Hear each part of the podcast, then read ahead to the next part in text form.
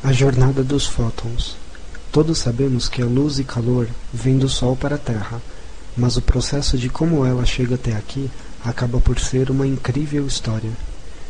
A energia criada pelo processo de fusão nuclear são carregados para fora do núcleo por partículas de luz e calor chamadas fótons. Eles são os que trazem os raios quentes do Sol para a Terra Primeiro, o fóton entra na zona radioativa de 185 mil milhas de espessura.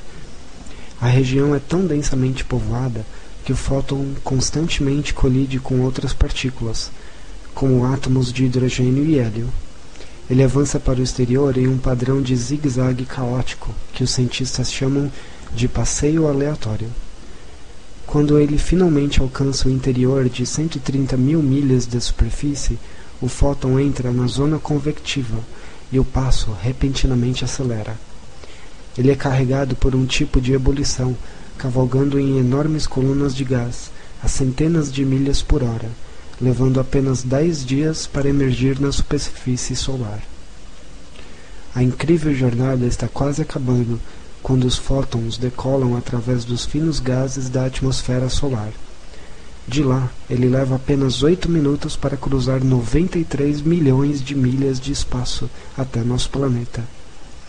Incrivelmente, no momento em que a luz realmente alcança a Terra, ela já estava em existência por centenas de milhares, se não milhões de anos.